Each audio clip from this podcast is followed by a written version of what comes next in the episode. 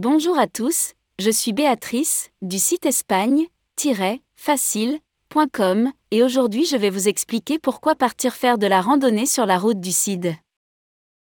En Espagne, on constate depuis plusieurs années une augmentation du tourisme culturel et de randonnée, par rapport au tourisme classique, proposant simplement le soleil et la plage.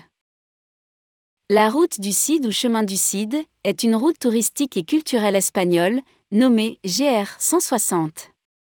Elle suit le chemin que Rodrigo Diaz de Vivar, le fameux Cid, El Cid Campeador, réalisa lors de son exil depuis la Castille vers la communauté valencienne, en Espagne. Cet exil fut ordonné par le roi Alfonso VI de Castille, à la fin de l'année 1080, début 1081.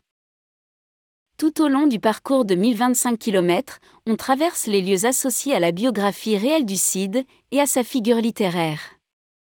Le parcours est divisé en 11 tronçons de randonnée, ayant pour origine la localité de Vivar del Cid et pour destination la ville de Callosa de Segura.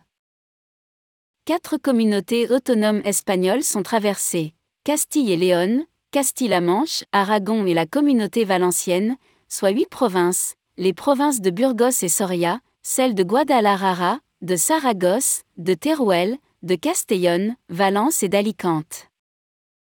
La route du Cid à pied ou en VTT.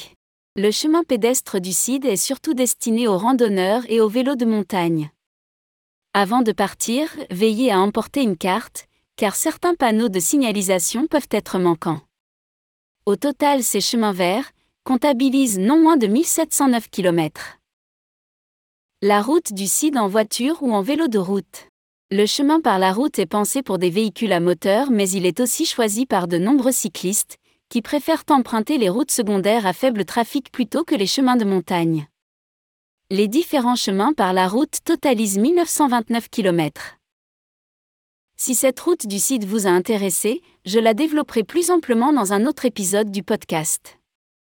En attendant, vous pouvez visiter son site officiel, caminodelcid.org. Voilà, c'était Béatrice pour le site espagne-facile.com. À bientôt.